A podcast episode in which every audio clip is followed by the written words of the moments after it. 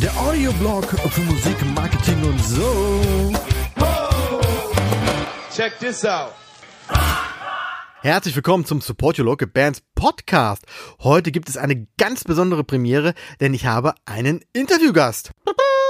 Und zwar ist das Niklas Karl, den ich schon ganz, ganz lange kenne, mit dem ich gut befreundet bin. Wir haben früher gemeinsam Musik gemacht, ähm, einige, einige Dinge erlebt.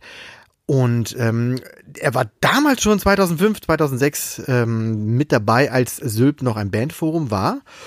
Und er war auch witzigerweise damals bei dem allerersten Podcast, 2008 muss das gewesen sein, war er auch schon als Interviewgast mit dabei. Von daher ist es doch klasse, dass er auch bei dieser ersten Folge quasi die Premiere mitmacht. Er hat mir so ein bisschen erzählt, was in den 15 Jahren passiert ist, weil mittlerweile ist er der Trommler von der recht renommierten und bekannten, beliebten und äh, wunderhübschen Band Lord of the Lost. Und wie er da hingekommen ist, was auf, dem, auf der Reise dahin alles passiert ist, das erzählt er in diesem Interview. Es war sehr spannend, auch für mich, weil es schon eine komische Situation ist, quasi so ein Interview mit einem Kumpel zu führen. Äh, von daher sind wir da auch an die Sache rangegangen, dass sich einfach zwei Freunde unterhalten und das Band läuft mit. Und so war das dann auch. Allerdings muss ich mich im Vorfeld schon für die Tonqualität entschuldigen. Wir haben das natürlich online gemacht und hatten dann zwischendrin leider die ein oder anderen Knackgeräusche oder die Soundschwankungen und so weiter und so fort. Das bitte ich zu entschuldigen und mehr auf den Inhalt zu achten, weil das ist wirklich eine Freude, Nick zuzuhören, wie er so von seiner Reise erzählt. Von damals zu heute. Viel Spaß dabei. Ja gut, pass auf, dann fangen wir einfach mal an. Und ich würde sagen, ähm, natürlich kennt dich die ganze Welt, aber stell dich doch mal ganz kurz vor. Äh, hi, ich bin Nick. Okay, die nächste Frage. äh, aus, ich komme aus Osterode. Ja. Am und äh, ich äh, habe bei ganz vielen Bands gespielt hier in Osterode äh, in den letzten, ähm, wie lange denn? 15 Jahren oder so? Ja, ungefähr? ja, ja, ein bisschen länger vielleicht, genau. Da ich, also 2004, 2005 war so mein Einstieg in die in die Rock-Szene hier in Osterode. Und ähm, ja, ich habe so ganz viele Sachen gemacht und äh, jetzt im Moment äh, oder mittlerweile, nicht im Moment, das klingt immer so, als wenn das bald wieder vorbei sein soll, Hm. soll's aber nicht. Mittlerweile äh, Schlagzeuger fest äh, bei Lord of the Lost aus Hamburg. Krass. Ja, mache ich Konzerte. So. Eine, eine schöne Umschreibung. Ich mache Konzerte. Ja. Genau. Ähm, das mit den 15 Jahren, das kommt, glaube ich, ganz gut hin. Ich habe das mal nachgerechnet. Also den, der, den äh, 15 Jahren, in denen wir uns auch kennen. Ja. Ja. Wir haben nämlich auch schon Musik zusammen gemacht. Daher kennen wir uns ein bisschen. Und ich finde das total geil, dass wir uns äh, auf freundschaftliche Art und Weise, aber auf geschäftliche Art und Weise immer wieder so ein bisschen so über den Weg laufen. Was ich aber eigentlich sagen wollte, ist, dass du, ähm, das habe ich mal so ein bisschen jetzt so recherchiert, also nicht recherchiert, also bei, bei, ähm, bei der Recherche zu dir ist mir nämlich Folgendes aufgefallen. Bei meiner ersten Podcast-Folge von Sylt warst du mit dabei, damals noch mit Aus der Gegend. Und zwar haben wir gesessen, ich glaube, Brasserie hieß das Ding. Ja, Osterode, das- weißt du? Nicht mehr dran erinnern, tatsächlich. Nee. Das heißt, du warst bei der ersten Podcast-Folge mit dabei. Als ich mich später selbstständig gemacht habe, warst du mein Kunde Nummer eins. Und jetzt bin ich wieder beim Podcast und du bist der Erste, den ich interviewe. Soll denn das in 15 Jahren werden? Ja, ich, äh, es ist doch ein schönes Muster. Genau. Und außerdem bist du der einzige Kumpel, den ich habe, der eine eigene Wikipedia-Seite hat. Krass. Es ist so, ja, es ist wirklich. Und als ich das gesehen habe, fand ich ganz, fand ich das witzig. Und ich habe die durchgelesen und da haben wir so ein paar Eckdaten rausgeholt. Und vieles wusste ich natürlich schon. Aber pass auf, eine Sache, einen Satz habe ich gesehen. Und zwar folgender: 2004. Da steht Niklas Karl, 2004, deutscher Meister in der Kategorie Keyboard Plus des Tasto-Solo-Wettbewerbs. Was? Damit möchte ich anfangen. Was zum Teufel soll das? Frage habe ich äh, vor ein paar Tagen erst beantwortet. Wir machen äh, bei Lord of the Lost immer wieder so ein, so ein Question-and-Answer-Ding und äh, das machen eigentlich, oder maß, maßgeblich macht das äh, Chris, unser Sänger. Ähm, aber wir haben jetzt äh, über, ich glaube, jede Woche macht gerade einer von uns, macht da so ein Ding. Und dann haben die Fans irgendwie äh, ein paar Tage Zeit, ihre Fragen äh, unter das Posting zu hacken und äh, an einem bestimmten Tag, am Stichtag, äh, ist dann derjenige dran mit beantworten. Und da kam auch diese Frage, ähm, und das, äh, die wird mir gar nicht so häufig gestellt. Mhm. Und äh, ich kann mich nicht erinnern, wann das letzte Mal vor diesem Mal, aber witzig, dass du da jetzt auch nachfragst. Ja, das stimmt. Und wie ist die Antwort? Äh, war die Kategorie Keyboard Plus. Das ja. heißt, ich war nur das Plus. Ich Ach so. Ich war nur das Plus. Äh, ähm, eine Schülerin meines Vaters, der ja, wie du weißt, ähm, äh, äh, Tastenquäler-Lehrer ist, ähm, äh, ja, die hat da halt teilgenommen an dem Wettbewerb und äh, in der Kategorie Keyboard Plus und äh, ja, ich war halt das Begleitinstrument quasi und wir haben dann zusammen so. Nightwish gespielt ja. und äh, sind damit äh, ja haben, haben halt einen ersten Platz gemacht und damit haben wir den Titel Deutscher Meister äh, ja, deswegen steht bei mir, dass ich deutscher Meister in der Kategorie Keyword Plus bin. Fantastisch. Ja. Damals hat sich schon das Rockstar-Dasein abgezeichnet.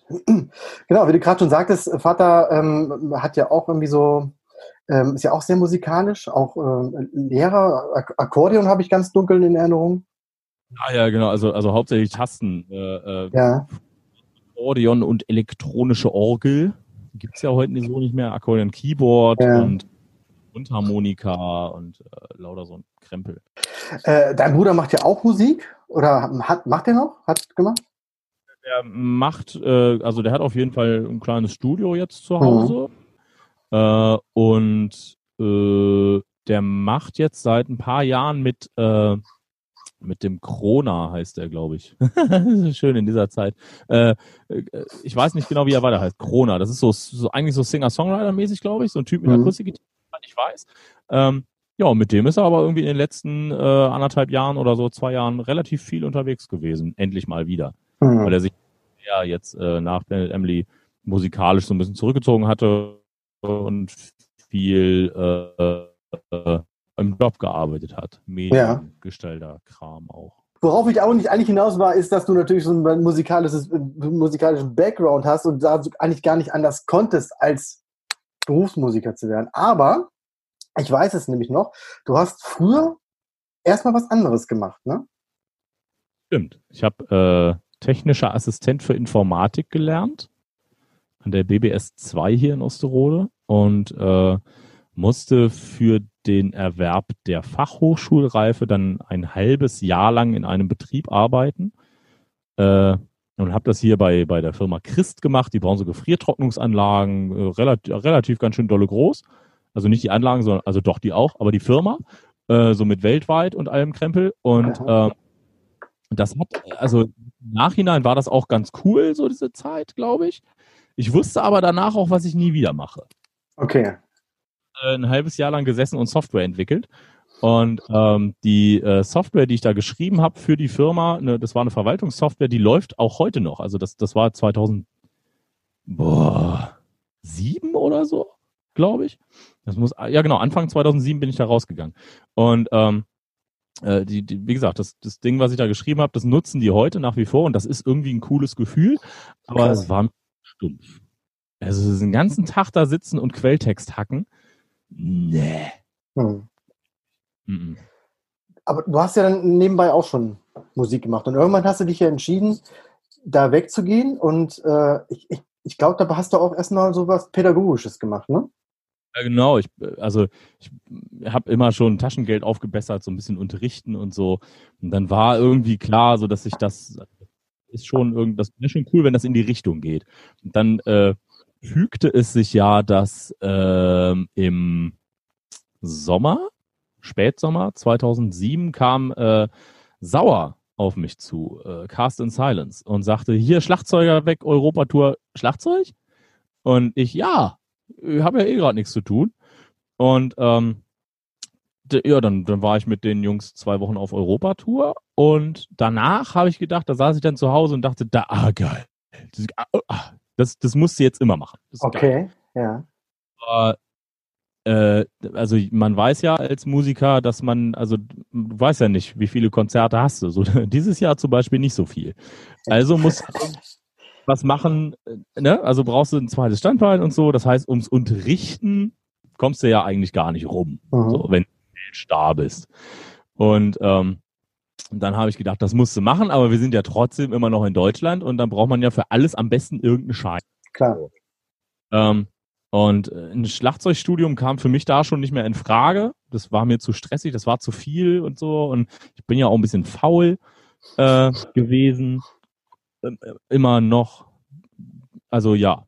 Und äh, dann habe ich mir überlegt, wie ist, was wäre, wenn ich mein Kind, wenn ich ein Kind damals gehabt hätte, äh, wenn ich mein Kind irgendwo hingebe und das soll da was lernen, dann wüsste ich schon gern, ob der was kann, was das für ein mhm. Typ ist und der was auch dem Kasten hat.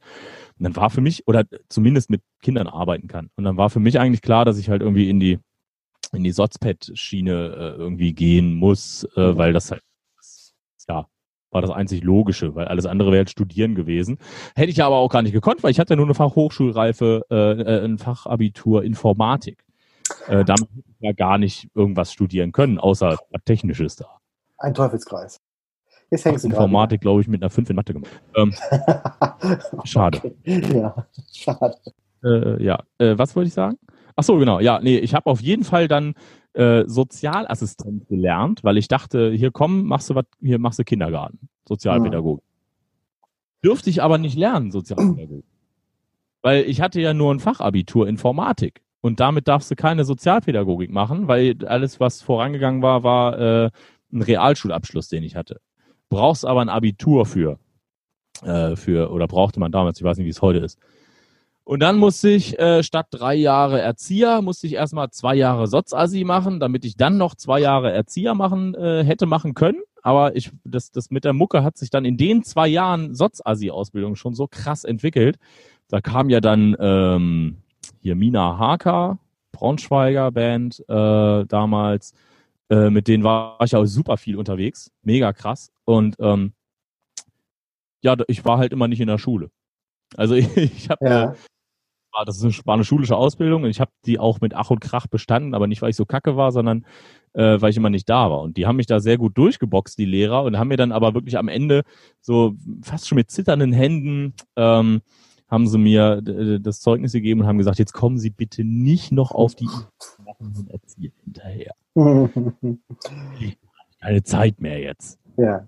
Das heißt, das war auch schon so der Moment, wo du das erste Mal gemerkt hast, dass man von der Musik auch leben kann. Also waren das schon so viele Gigs und äh, Sachen, die du gemacht hast? Ähm, nö, von den Gigs alleine nicht. Also wie gesagt, unterrichten, das ist ja auch heute noch so, ohne unterrichten geht halt gar nichts. Aber äh, doch, das war schon, also ich habe schon doch zeigte sich schon so, dass, dass wenn man das gut anstellt, wenn man sich da irgendwie nicht oder wenn man sich selbst nicht zu blöd anstellt, dass man das durchaus machen kann.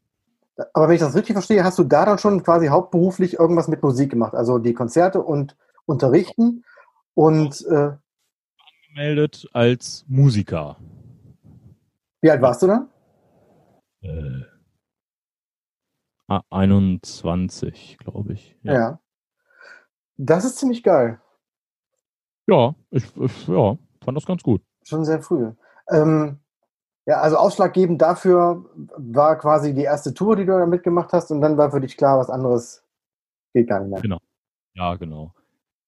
Ähm, trotzdem ist das ja, ähm, ja, ist ja wie so eine Art Selbstständigkeit. Das heißt, man ist erstmal äh, frei schwebend, genau. äh, sämtliche Sicherheiten aufgegeben, quasi äh, bis auf Unterricht, aber ne, man weiß halt nicht, wie viele Konzerte kriege ich, wie viele Schüler kriege ich. Was war deine Motivation, weiterzumachen? Wie bist du damit umgegangen mit der Situation, irgendwie nicht zu wissen, was kommt? Äh, ich habe ja, ich habe ja relativ lange zu Hause bei meinen Eltern noch gewohnt. Ich bin ja erst mit, wie alt war ich denn? 25, glaube ich. 26 okay. bin ich äh, und ich hatte von zu Hause ja immer den Rückhalt. Ne? Also ich musste mich nicht um äh, Miete kümmern oder so. Das, das war schon natürlich ganz, ganz groß, äh, ganz, ganz großer Batzen. Ähm, äh, was, was musste ich denn machen? Ich war gesetzlich freiwillig dann versichern halt. Ne? Und was man dann, wenn man Kleinunternehmer ist, äh, da reinzahlt, das waren irgendwie 160 Euro oder so im Monat und so. Das lässt sich ja alles relativ easy machen dann. Ähm, und ich habe dann äh, über die Jahre halt meine Schülerzahlen einfach ausgebaut. Und ähm, habe ja, wie lange war ich denn mit Mina Haker unterwegs? Bis Ende 2011. Genau. Und da hatte ich ja ähm, aber schon My Inner Burning gegründet mit Sauer und hier mit dem Deibel und Cliff und so und ähm, Becky. Und dann waren wir auch relativ cool unterwegs mit dem. Wir haben ja Scorpions Support gespielt und so und eine äh, Headliner Griechenland Tour und alles Mögliche. Ähm, ja, und dann musste ich mich halt aber irgendwie so entscheiden, weil dann gab's äh, plötzlich äh, ein Angebot von Stahlmann, die wollten mich für eine Tour haben. So. Mhm. Bis zu dem Zeitpunkt waren alle Bands, die ich gemacht hatte, bis auf mich, wo es halt, ich weiß nicht mehr, was ich da an Gage gekriegt habe, aber es war jetzt auch nichts Riesiges. Aber ähm, alles, was ich bis dahin an Bands gemacht habe, waren ja eigene Bands. Also so fast schon, also nee, nicht fast, sondern mehr so dieses Pay-to-Play, ne? wie man es halt kennt. Ne? Erstmal mhm. reinbuttern, versuchen groß zu machen und dann wird's aber nicht groß. Und ähm, dann äh, ja, kam Stahlmann und haben gesagt, ey, Tour. Und äh, das war ja auch eine relativ lange Tour. Ich glaube, wir waren, ich glaube, so über, das ging über zwei Monate jedes Wochenende unterwegs sein und so. Es war auch deren erste Headliner-Tour. Und da ging es dann halt tatsächlich auch das erste Mal wirklich um, um Geld, wirklich mhm. bezahlt und so. Und da musste ich mich dann halt entscheiden und habe mich dann gegen meine äh, von mir und Sauer gegründete Band mal in der Burning gestellt. Ähm, habe die dann verlassen und äh, finde das nach wie vor sehr schade, aber ich bereue es auf gar keinen Fall, weil äh, ab da ging es ja, so bin ich ja irgendwie so in diese Szene auch reingerutscht. Mhm. Oh. Ja, richtig. Äh, das habe ich auch gesehen dann in, in, dem, in, dem, in deinem Lebenslauf. Dahlmann war so der erste Sprung quasi auf, auf größere Bühnen und diese ganze Geschichte. Ähm, du sagtest gerade, du wurdest dann angeheuert. Wie kam es denn zu der Zusammenarbeit? Wie ist denn Stahlmann auf dich gekommen? Keine Ahnung, ich habe eine Facebook-Nachricht gekriegt. Ach so. Ja, das ist ja einfach. Genau, ich glaube, Taki hat damals noch da gespielt, der jetzt ja auch wieder da spielt. Äh, und äh, der konnte irgendwie nicht mehr oder weil irgendwas, ich weiß auch nicht warum. Äh, dann sollte ich und dann habe ich gesagt ja und dann bin ich da geblieben. Also die wollten das auch, dass ich da hm. bleibe. Da, die Zeit habe ich noch voll mitgekriegt. Das war dann auch, als wir uns auch beruflich dann äh, gefunden haben und du mein Kunde Nummer eins wurdest. Das äh, Fell hängt übrigens da. Ja, sch schön. Immer noch eins der geilsten Fälle, die wir je gemacht haben. Ja, das, äh, das war, soweit ich mich entsinne, auch eine scheiß Arbeit, ne? Ja, ja, ja, ja, genau. Also das ist echt so, äh, ich, also diese, ich fand, ich fand das, das Artwork auf der CD sowieso geil, weil das ja genauso auch mit diesem Chrom ist. Mhm. Und ähm, äh, als ich dann dieses Remo Starfire hier äh, äh, gefunden hatte, dachte ich, ja, also eigentlich muss man das ja echt machen. Und dann habe ich dir die Druckdaten geschickt und du wirst dich wahrscheinlich hier dumm und dusselig geschnippelt haben an diesen ganzen kleinen Fratzendetails hier, mhm. äh, weil wir alle freilegen, ne? Ja, ich könnte jetzt einen Photoshop-Kurs machen online und dir erklären, wie das geht, aber nein. ich weiß noch, dass du irgendwie sagtest, äh, es war wohl ein Heidenaufwand und du hast glaube ich, auch irgendwie ein oder zwei Fälle äh, selber noch verbraten oder so dabei, hast du gesagt. Genau so, ja, ja. Aber das war die Anfangszeit und da war das, äh, war das halt so. Ne? Also da habe ich damals mehr Fälle kaputt gedruckt als verkauft. Das ist halt so am Anfang. Ja. Nee, aber äh, ist nach wie vor, also äh, ja, das ist das Fell. Geil. Einfach, einfach geil. Gute Arbeit. Ja, danke. Damit fing alles an, genau. Also für mich auch und für dich dann auch, um, um mal wieder ausnahmsweise jetzt wieder ein bisschen von dir zu erzählen. ähm ja, jetzt muss ich wieder reinkommen. Äh, ich habe hier eine lustige Frage stehen. Und zwar Stahlmann war, was ich bei Stahlmann immer sehr cool fand, ist, dass, dass, du, dass ihr euch so angemalt habt. Das ist äh, erstmal eine blöde Frage. Aber ähm, wenn ich das jetzt mal weiterspinne, ist das ja ein Problem vieler Bands so dieses Bühnenoutfit, wie definiere ich mich, wie finde ich mein Image und so weiter. Wie war das für dich? War das befremdlich für dich, dich jetzt plötzlich irgendwie äh, anzumalen so?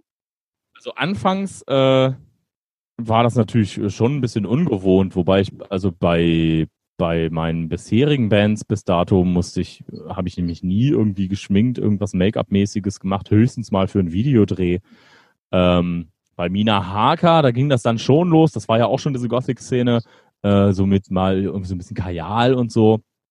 Äh, aber klar, Stahlmann war dann das, das, die, die volle Klatsche irgendwie. Und äh, ich entsinne mich, das war ja, die waren ja damals auch noch relativ frisch, dass das anfangs tatsächlich noch mit Haarspray gemacht wurde, so mit Karnevals-Glitzer-Haarspray, wo du dann, äh, wir hatten immer ähm, äh, eine, eine Dame dabei, die uns da gemake-upt hat, äh, äh Make-up-Artist und äh, ich weiß noch, ich musste dann da immer stehen und dann haben, hat man dir das so in die Fresse gesprüht und dann dürftest du also am besten fünf Minuten nicht atmen und äh, zwölf Minuten die Augen nicht aufmachen. Ähm, gut, das mit dem Atmen, das, also haben wir dann irgendwann, wir haben alles ausprobiert, ne? Irgendwie einen Strohhalm halb um den Kopf legen damit, und damit du irgendwie noch atmen kannst, während du eingesprüht wirst und so. Aber das mit den Augen, also Augen öffnen, das war echt krass, weil also du musstest wirklich ein paar Minuten die Augen geschlossen halten, ansonsten hast du gedacht, da hat ja einer Spiritus äh, ins Gesicht gekippt oder so. Und ähm, irgendwann gab es dann aber tatsächlich auch richtig professionelles Make-up dafür. Dann wurde daraus irgendwann eine Grundierung auf Wasserbasis mit Grau und dann eine Alkohollösung mit Silberflocken irgendwie so oder was ich nicht, was das für Dinger waren. Nochmal so drüber. Ja. Und ähm, ja, befremdlich war das erstmal schon, aber es hatte natürlich einen, äh, einen, einen ja, wahnsinnigen Effekt. Ne? Weil äh, so das, das, der Wiedererkennungswert ist natürlich fantastisch. Und äh, der Nachteil, den das Ganze mit sich führte, war, du hast die Scheiße nicht mehr weggekriegt. Mhm. Ne? Also ich hatte irgendwann tatsächlich äh, Klamotten, die in einem Koffer lagen äh, zu Hause, die nur für Tour waren, also auch Alltagsklamotten. So, man läuft ja nicht ein ganzes Outfit rum. Ähm, weil als ich das anfangs noch einfach nach dem Konzert oder nach der Tour dann nach Hause, Waschmaschine, alles miteinander, auch die äh, ne, Jogginghose von, von vorgestern, holst du raus, alles Silber. Du hattest das Zeug überall, das war so schlimm. Ähm, ja. Aber stimmt schon, die, die Optik war schon ganz geil. Also auf der Bühne dann, auch mit den äh, mit Lichtern und so weiter. Ähm, der Wiedererkennungswert ist enorm. Und ähm, aber ich, ich weiß das noch, es gibt ja auch ganz viele Backstage-Fotos und Meet and Greet und alle noch mit diesen silbernen, weil es halt nicht ganz abging und so, ne? Naja. Wir hatten sogar auf der Bühne noch äh, Anzüge an. Wir waren ja, wir waren ja ne, richtig schnieke Anzüge und so, äh, dass wir dann so ein bisschen abgerockt irgendwie aussahen und äh, fast schon so in Richtung, was war denn das so, so Endzeitmäßig, steampunkig irgendwie mhm. ging. Haben wir erst später. Anfangs waren das ja noch Anzüge, richtig. Genau, du warst dann da bis 2015 bei Stahlmann. Und jetzt, äh, ich habe ja Wikipedia auswendig gelernt, bist du dann mit, mit dem Nil Freiwald, hast du dann Erdling gegründet. Da bist du dann da raus und hast du wieder dein eigenes Ding gemacht. Äh, wie kam es zu der Entscheidung? Ähm, also das Ding ist, dass ich ja, ich habe ja nicht nur Erdling mit ihm zusammen gegründet, sondern wir sind ja auch quasi zeitgleich bei Stahlmann ausgestiegen, weil er war Gitarrist bei Stahlmann zu okay. der Zeit. Äh, und wir waren, ich weiß gar nicht, wie lange zusammen auf Tour. Und äh, ja, ach, ich brauchte irgendwann mal was Neues. So. Ne, bin auch irgendwann mit, äh, mit, mit dem einen oder anderen nicht so ganz klar gekommen. Und es gab auch manchmal Entscheidungen, wo ich gesagt habe, ah, hm, nicht so meins. Und mit Neil habe ich mich aber immer super gut verstanden. Und dann äh, haben wir gesagt, ach komm, lass mal was eigenes machen. Wir wollen was eigenes machen. Und dann ist er, ist, ist ein bisschen eher ausgestiegen als ich. Und da hatten wir Erdling schon so in den Startlöchern quasi. Ja, und dann haben wir im März 2015, glaube ich, ist Erdling an den Start gegangen. Mhm. Zu dem Zeitpunkt warst du ja schon fast irgendwie sowas wie ein Rockstar, also zumindest mit Fans und mit äh, Anerkennung und so weiter und so fort. Wie wurde das so in der Szene wahrgenommen, dass du dann von der einen Band in die nächste oder dass du dann, dass ihr was Neues gemacht habt und Stahlmann quasi hinter euch gelassen habt? Ich tue mich mit dem Begriff Rockstar immer so, so schwierig. Weil das das so weiß ich, aber es klingt so schön. ja, das stimmt, aber ich, da, da bin, ich, möchte ich, bin ich immer so ein bisschen bescheidener, glaube ich. Äh, wobei es, also ja, also ein bestimmter, zu einem bestimmten Punkt stand man da schon im, im Rampenlicht äh, oder in der Öffentlichkeit, äh, also ohne Frage. Aber es war damals schon tatsächlich so abgefahren, äh, was hätte ich mir, hätte ich, ich war richtig krass überrascht, äh, dass ich unter anderem, wo auch immer sie die Adresse her hatten, äh, zu Weihnachten ähm, ja, Grußkarten von Fans geschickt bekommen habe. ne? Und äh, das war schon manchmal, also das war schon krass. Ähm, der, dieser Wechsel, dass ich bei Stahlmann raus bin, ähm, der war krass. Das war abgefahren. Habe ich überhaupt nicht mit gerechnet, hätte ich nicht auf dem Schirm gehabt, aber ähm, ich weiß noch, ich saß auf dem Sofa und äh, habe die, die, das Posting rausgeschickt äh, auf Facebook und dann, dann ist mein Telefon explodiert. So, weil äh, es kam aus allen Ecken kamen ja Nachrichten von, von enttäuschten Leuten. Ja. Es gab total geil. Ähm, ganz krass. Und äh, auch aus der, aus der Szene generell, also von Kollegen, auch ganz viele Nachrichten, die dann sagten, was, warum das denn? Und so. Und das, das war abgefahren. Hatte das dann Einfluss auf, äh, auf den äh, auf Erdling? Also hatte diese Meinung, die, die als Feedback zurückkam, ähm, hat die was da mit euch gemacht oder mit dem den Start irgendwie gepusht oder verhindert? Ja, also die hat uns natürlich bestärkt, erstmal in dem, was wir tun. Und äh, sie hat uns natürlich äh, ein sehr gutes Feedback äh, äh, gegeben, wo wir ungefähr stehen in der Szene. Ja?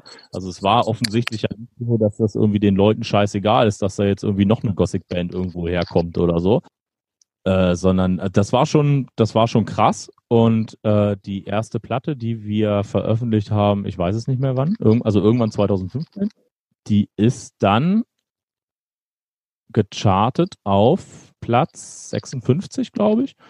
Äh, und überhaupt mit einem Debütalbum äh, ne, von mhm. einer Band, gerade ein paar Monate erst irgendwie veröffentlicht hat, so äh, mit zwei Leuten, die man aus der Szene kennt. Die anderen beiden, Gitarre und Bass, die äh, waren damals in der Szene irgendwie gar nicht so präsent. Die, die hatte ich damals vorher noch gar nicht, also die kannte ich vorher auch gar nicht. Damit dann irgendwie überhaupt in den Top 100 zu charten, das ist, glaube ich, schon, ja, das, das war schon ein Statement irgendwie.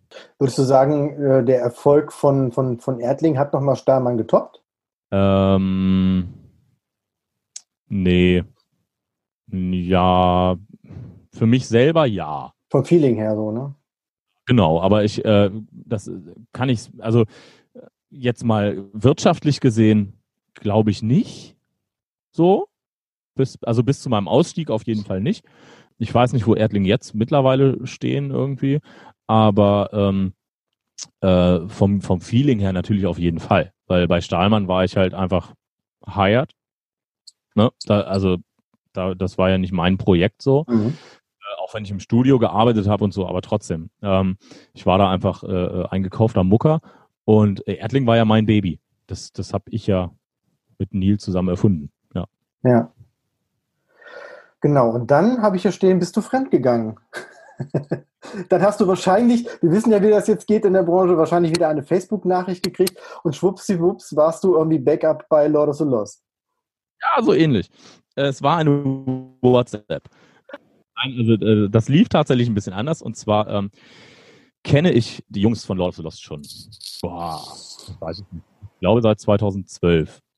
Okay. Das ist ein schönes Ding. Wir waren dann mit Stahlmann auf Tour und haben äh, ein paar Konzerte gespielt mit Unzucht und Lord of the Lost.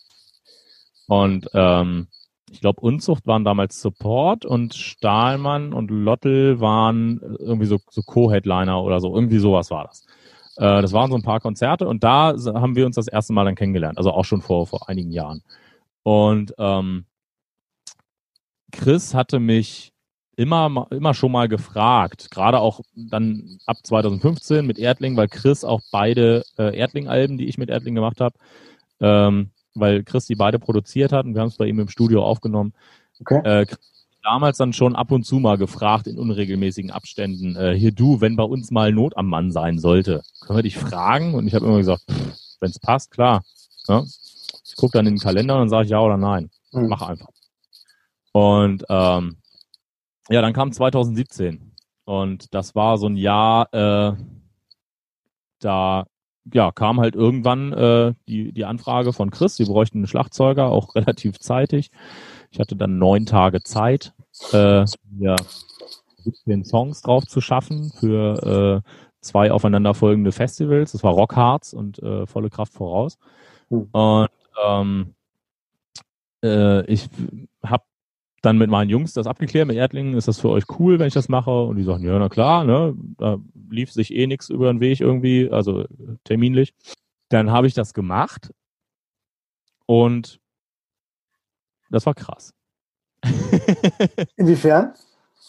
Weil, naja, also, ach, das ist so eine, so eine krasse Story irgendwie. Chris fragte mich, hast du Zeit? Geht das klar? Und ich sag, yo, äh, schick mir die Songs. Ähm, hier sind die Songs. Ich so, danke. Äh, bis wann habe ich denn Zeit? Und er sagt, Rock Hearts. Und ich gucke so auf den Tacho und sag, das ist ja nächste Woche. Und er so, mm. mhm. Und habe ich gesagt, gut, machen wir.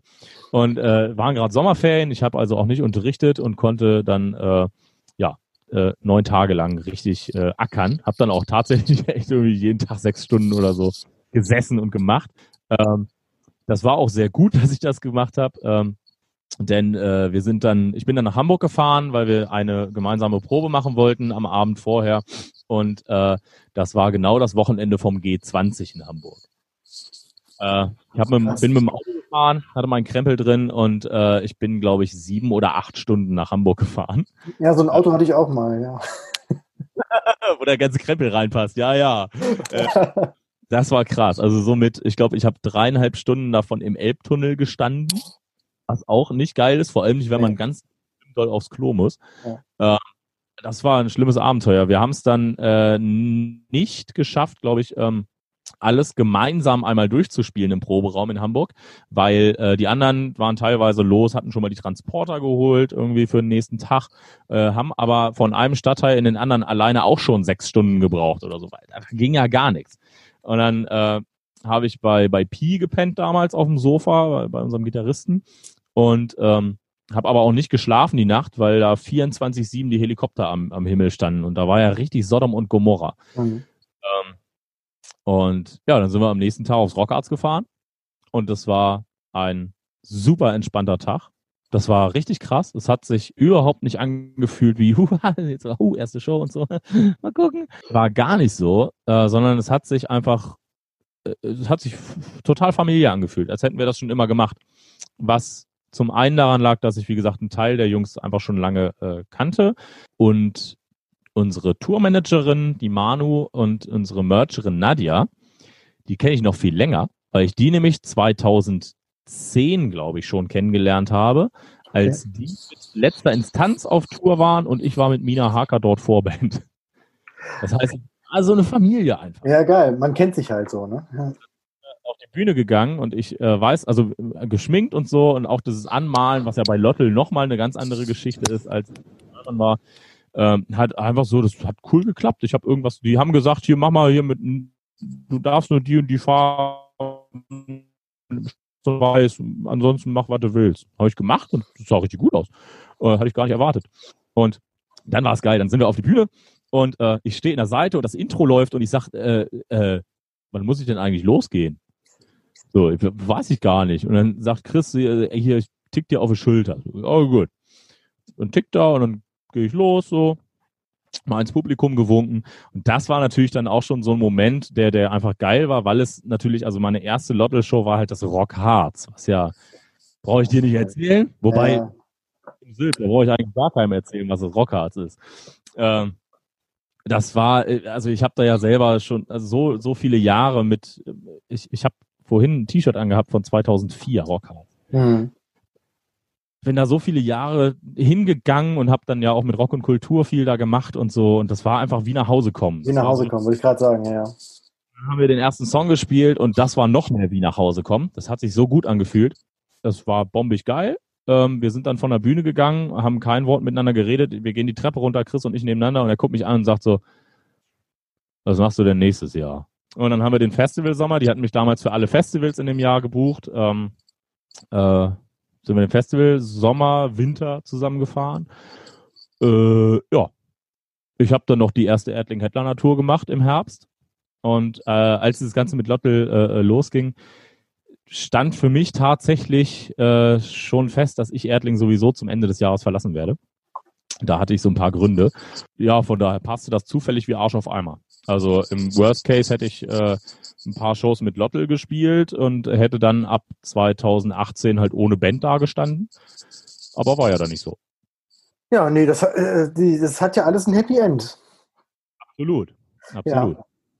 Ich habe da vorhin auch nochmal drüber nachgedacht. Ich kann mich ja auch noch daran erinnern. Wir haben, glaube ich, so im Dezember 2017 muss das gewesen sein, haben wir noch telefoniert. Und äh, da hast du mir das so erzählt, so von wegen da, äh, da raus und da rein und dann auch schon wieder über das nächste Fell nachgedacht und gesprochen und so. Das, das kann ich ja jetzt auch rausholen.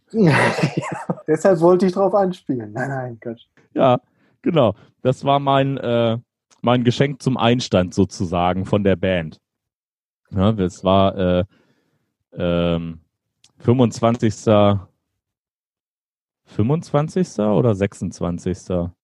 Nee, das war der 25.12.2017. Da habe ich ein Festival gespielt in Chemnitz und meine, das war, da habe ich mit Erdling gespielt und ein paar Stunden später, oder weiß ich nicht, drei, zwei, drei Bands später, habe ich dann mit Lord of the Lost da gespielt.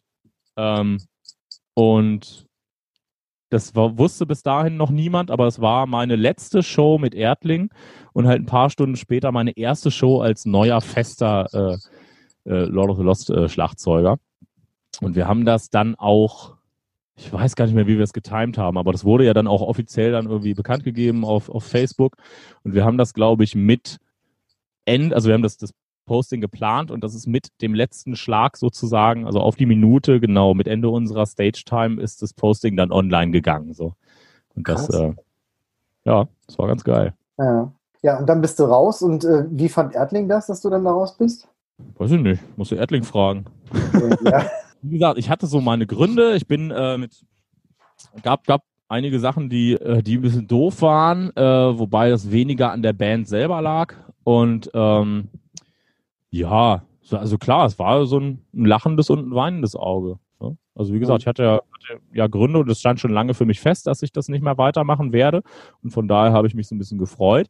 Aber äh, ich hatte natürlich eine super gute Zeit äh, mit Erdling und äh, wir hatten eine super geile Crew und so. Und äh, ich freue mich jetzt immer ganz dolle, wenn wir uns auf irgendwelchen Festivals wieder über den Weg laufen. Ich kann mich erinnern, ähm, dass du von den Lord of the Lost Fans ziemlich schnell positiv aufgenommen wurdest. Also da war dann, weil du eben gerade sagtest, in der Szene war das mit von Steinmann zu Erdling, war so gemischt, aber ähm, da war, war das Feedback doch eigentlich durchweg positiv oder gab es da auch Kloppe? Nö, Kloppe gab es gar nicht. Also im Sinne von, wie konntest du, warum hast du das gemacht? Ich bin enttäuscht. Äh, nö.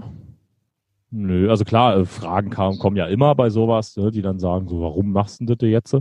Aber ähm, Nö, so wirklich Diskussionen oder so musste man da gar nicht führen, sondern äh, das war schon so, wie du sagst. Also sehr, sehr positiv. Die, die Lottel-Fangemeinde hat mich da mit sehr offenen Armen empfangen.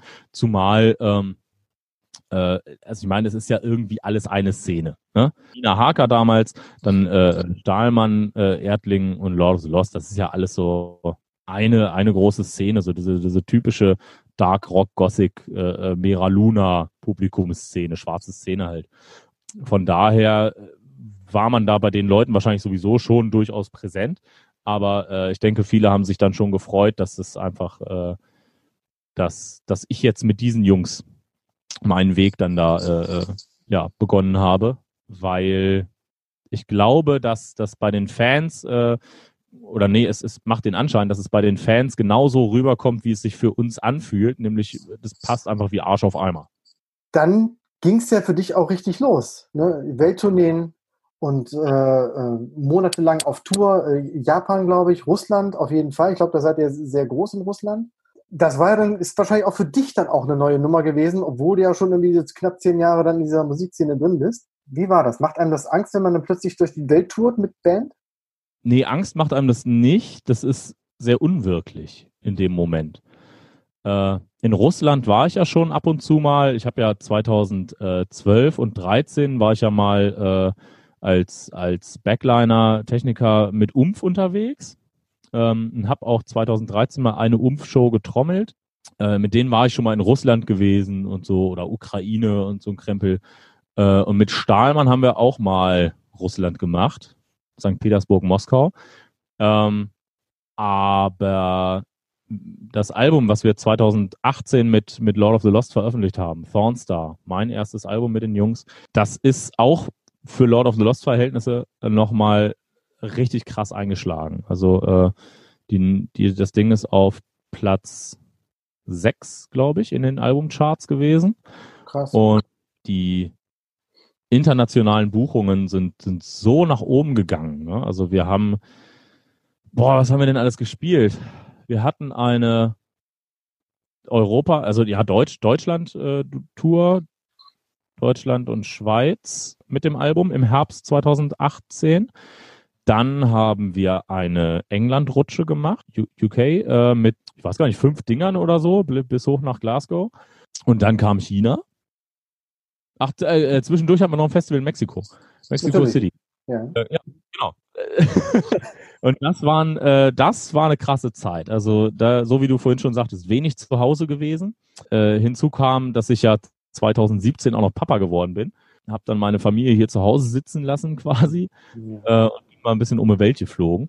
Ja, das war unwirklich. Also gerade Mexiko war krass, weil das wirklich nur eine Show war. Das war ein Konzert, 90 Minuten, Festival-Headliner, reinfliegen und äh, äh, dann sind wir da gelandet. Ich glaube, wir haben kurz gepennt, dann wurden wir nach drei oder vier Stunden äh, vom Flughafen abgeholt, äh, äh, vom Hotel abgeholt. Äh, und dann hatten die uns ein geiles Rahmenprogramm gemacht und dann sind wir da auf irgendwelche alten Pyramiden hier von hier, was ist das? Ist das Azteken? Ich glaube. Äh, äh, keine Ahnung, ne, da hochgejöckelt und das mal, da mal runtergeguckt und uns alle gewundert, warum wir so schlecht Luft kriegen und so. Äh, ist uns dann später erst auch, dass wir ja in Mexico City waren und das, ich wusste das auch nicht, war in Erdkunde mal scheiße. Ähm, Mexico City liegt im, quasi in, in, einem Krater von so einem alten Supervulkan auf 2500 Metern Höhe oder sowas oder 2, 3 oder irgend sowas. Okay. Da kriegt Luft. Ähm, Deswegen spielen die auch so gut Fußball, wenn die hier bei uns unten sind, weißt Nee, und äh, dann, dann wurden wir irgendwie wieder, genau, dann wurden wir mit 800 Millionen Stunden Verspätung ähm, zum, äh, zum, zum Soundcheck auf das Festival gebracht. Das war ein Abend vorher. Dann wieder ins Hotel, geschlafen, am nächsten Tag Festival gemacht. Tagsüber konnten wir uns noch Mexico City ein bisschen angucken und Festival gespielt. Auch mit super Verzögerungen. Es war, es war die Hölle, dieses Festival. Das war richtig schlimm, äh, weil da auch, also, da, also das, wir sind halt andere Standards gewöhnt hier. Ne? Okay. Ja? Ähm, ja, das ist da schon auch so diese, diese, so ein bisschen südländische Mentalität, ne? So, ja, in 20 Minuten ist Stage-Time. Holen wir die Band doch so in einer Stunde ab. Ja, okay. ja. Ja, hat aber alles funktioniert und war super geil. Und wir sind dann aber direkt wegen zu viel äh, zu viel äh, Verzögerung, zu viel Delay, sind wir äh, von, von der Bühne in, in die Busse, ins Hotel, geduscht, ab zum Flughafen nach Hause geflogen und so waren wir 52 Stunden in Mexico City. Geflogen, dann die UK-Tour gemacht, äh, eine Woche später oder so und äh, dann wiederum eine Woche später dann China, wo wir dann zehn Tage waren. Ja, das ist also natürlich echt eine riesige, es ist ganz schön eine Größenordnung so, ne? Also die Dimensionen China, das ist, boah, gigantisch. Und wir mussten uns tatsächlich, gibt's, es gibt ja äh, von Lord of the Lost immer dieses TV of the Lost, unser Tour-Tagebuch, wo es tatsächlich von jedem Konzert eine Folge gibt. Ich glaube, wir sind jetzt bei Folge 400 irgendwas 70 oder 400 irgendwas 80, keine Ahnung. Und da gibt's äh, unter anderem eine Folge aus, ich weiß nicht mehr, welche Stadt es war, wo wir alle paar Minuten uns wirklich gegenseitig gesagt haben, so im Vorbeigehen, so auf die Schulter getickt, so, was denn? Und dann, Alter, wir sind in China. Alter, wir, wir sind in China. so, wie krass ist das denn? Ja. Das ist echt krass, ja. Das heißt, die anderen äh, äh, konnten das auch nicht so ganz glauben, obwohl sie auch eigentlich schon länger diesen, diesen Status hatten.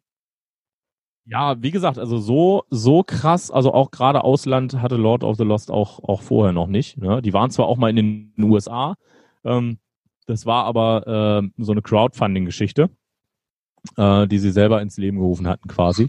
Ja, nö, das war für alle einfach ein krasses, krasses Erlebnis. Ist es nach wie vor, weil es läuft ja im Moment trotz allem äh, immer noch weiter krass gut. Ja.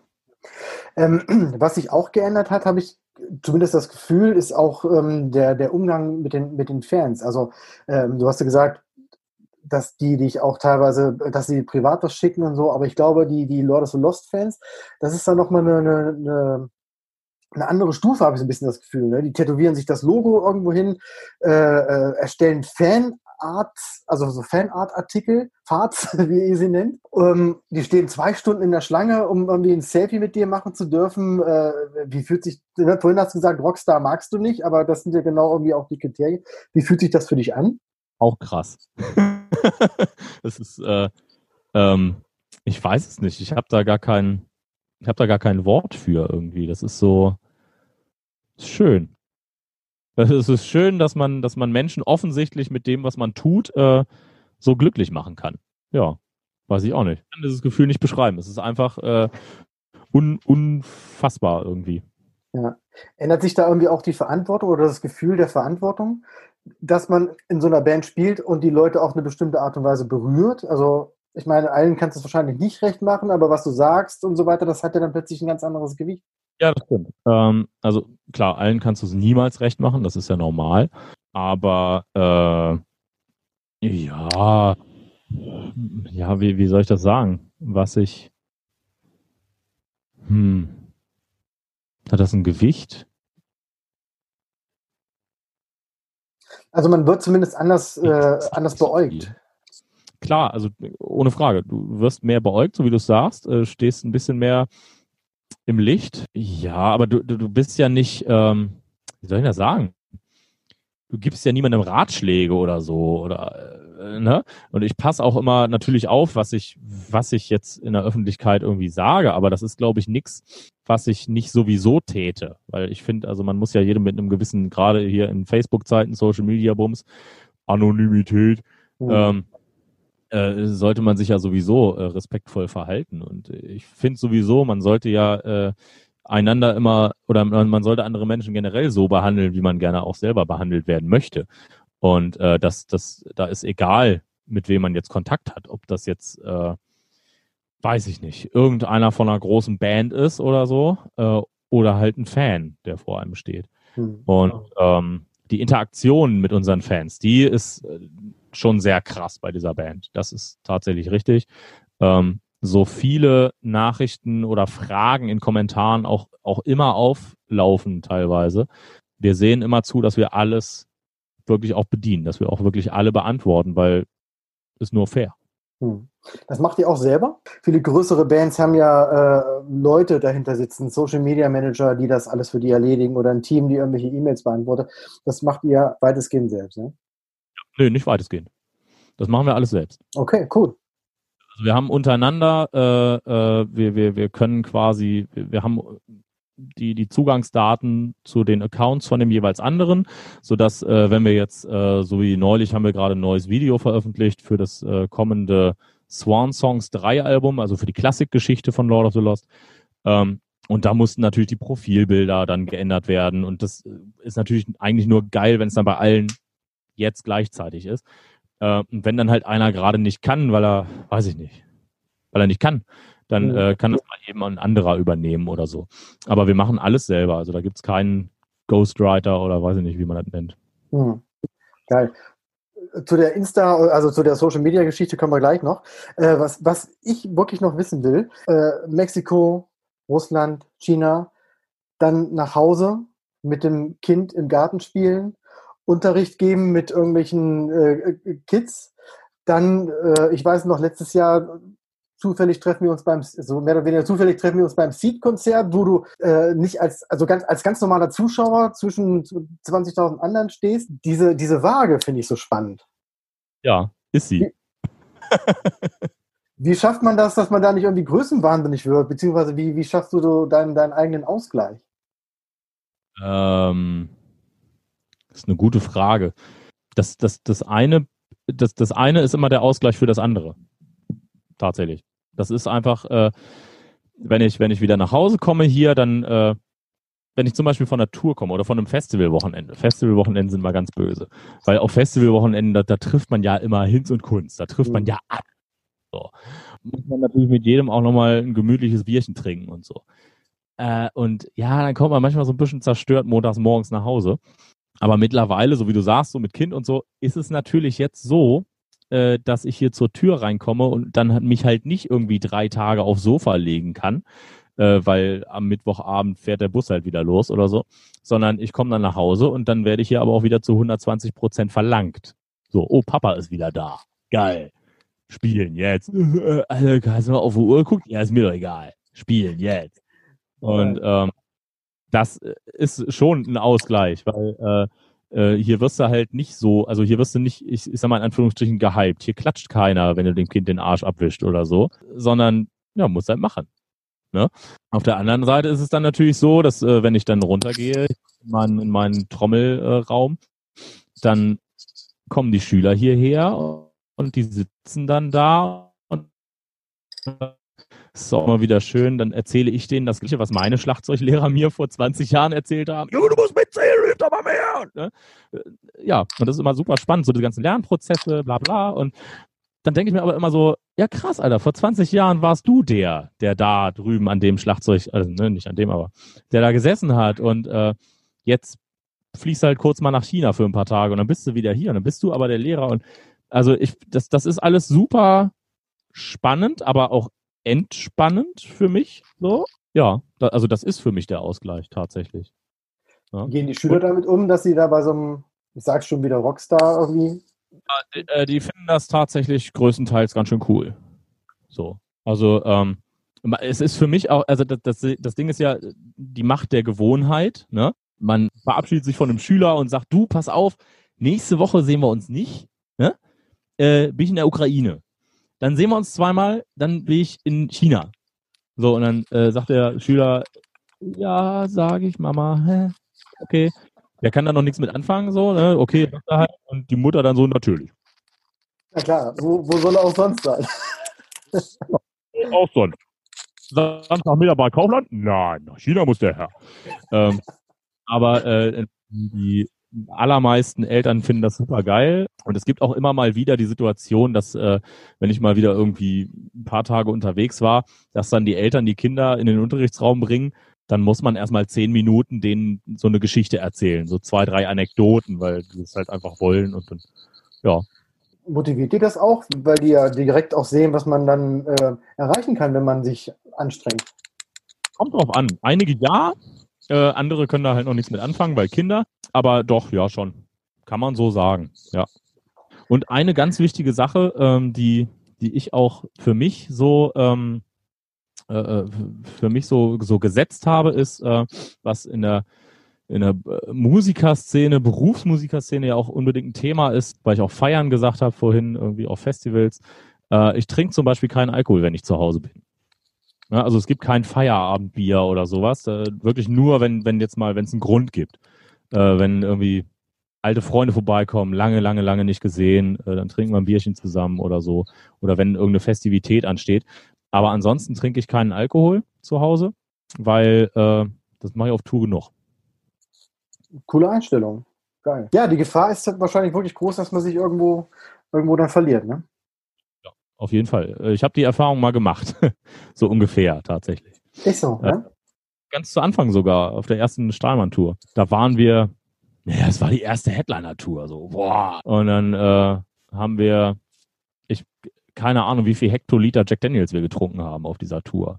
Aber wir waren ungelogen nach, ähm, ich glaube, anderthalb oder zwei Wochen. Wir waren ja jedes Wochenende unterwegs, immer so Donnerstag oder ja doch Donnerstag morgens irgendwie aus dem Haus und dann Sonntagnacht wieder nach Hause gekommen, äh, Sonntag, Sonntagabend.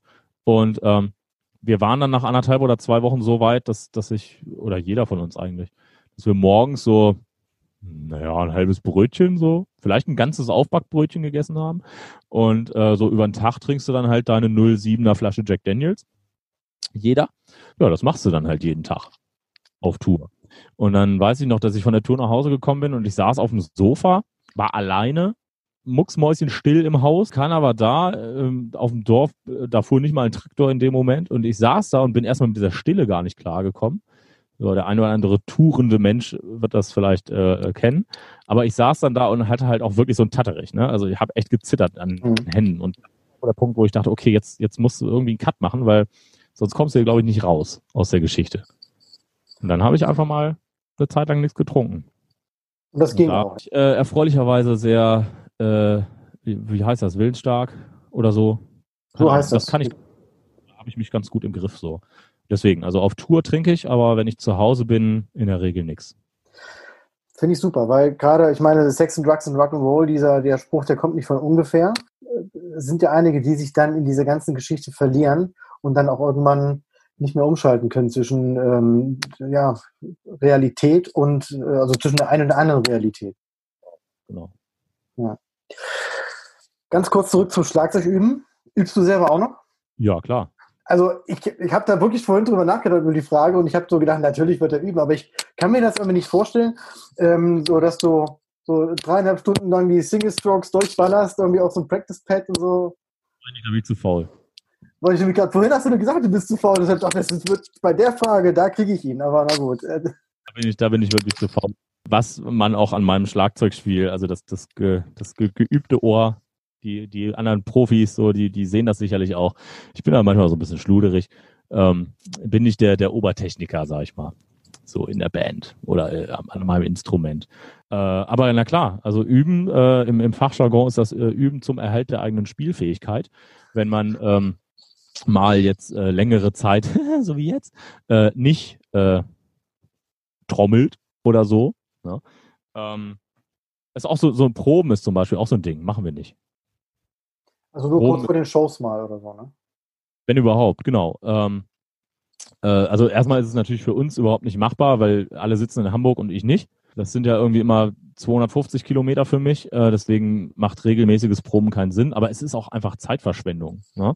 Es macht viel mehr Sinn, äh, dass äh, jeder sich seinen Krempel drauf schafft oder, oder ja, perfektioniert, sodass es halt bühnentauglich ist.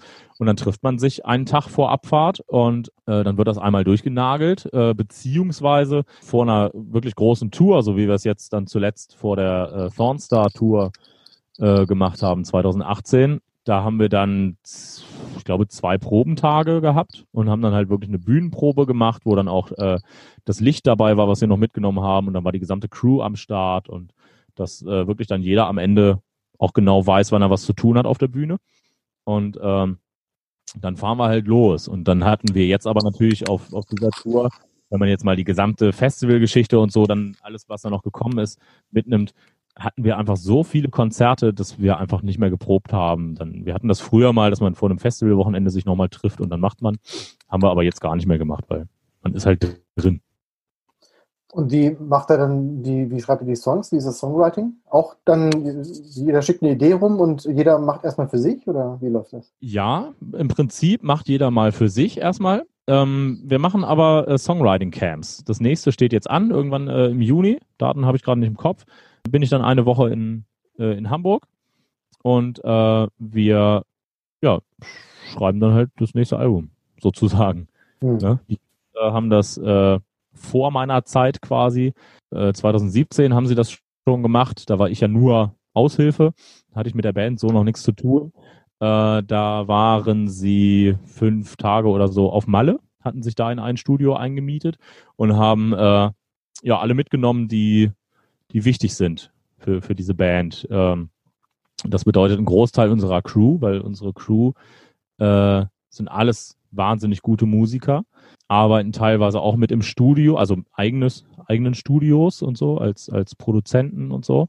Ja, also bei uns hängen alle mit drin. So, und dann hat man noch so zwei, drei externe Leute dabei und äh, ja.